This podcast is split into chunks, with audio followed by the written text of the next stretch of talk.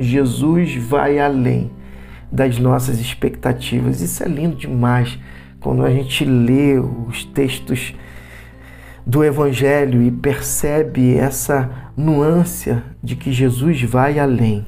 Sim, Marcos capítulo 6, a partir do 35, dando continuidade.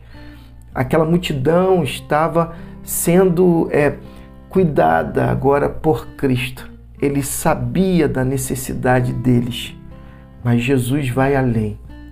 Já no cair da tarde, versículo 35, os discípulos viram que Jesus estava é, se alongando e interromperam. Estamos no meio do nada, está ficando tarde.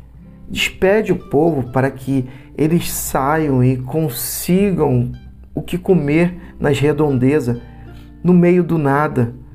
E está ficando muito tarde, eles precisam sair para comer, para arranjar algo. Jesus respondeu: Vocês vão dar comida a eles. São vocês que vão dar.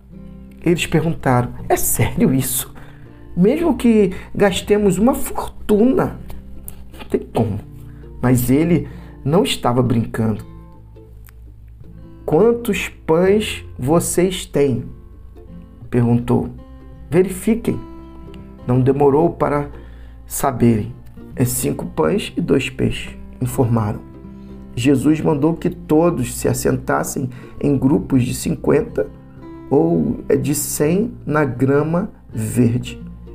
Ele tomou os cinco pães e os dois peixes, olhou para o céu, orou, abençoou o pão, partiu e entregou tudo aos discípulos, que por sua vez o repartiram com o povo. Ele fez o mesmo com o peixe.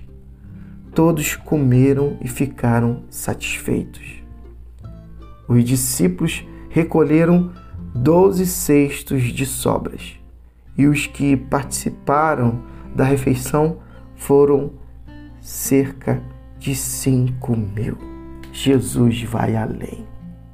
Jesus supre todas as nossas necessidades. Creia creia simplesmente e descanse. Eu não sei qual é a sua necessidade, se é na dimensão é física, precisa de um pão. Deus vai mover um coração que vai é, ser movido pela sua palavra e suprir a sua necessidade.